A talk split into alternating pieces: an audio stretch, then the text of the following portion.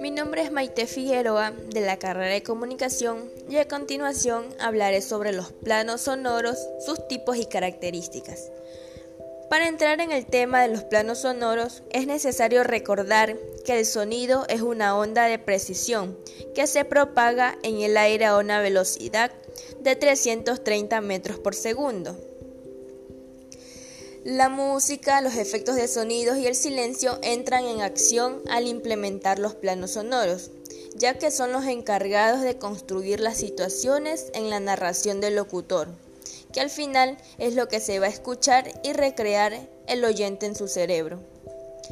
Seifari señala que en su estudio hay cinco tipos de planos y son primerísimo plano, primer plano, segundo plano, tercer plano o plano general y plano de fondo.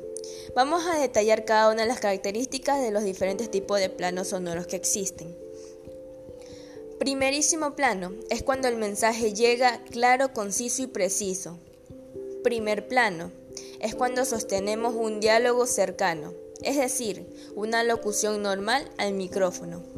Segundo plano sucede mientras no haya una aproximación al micrófono o cuando a la voz principal se le baja el volumen para darle el primer plano a la música o efecto.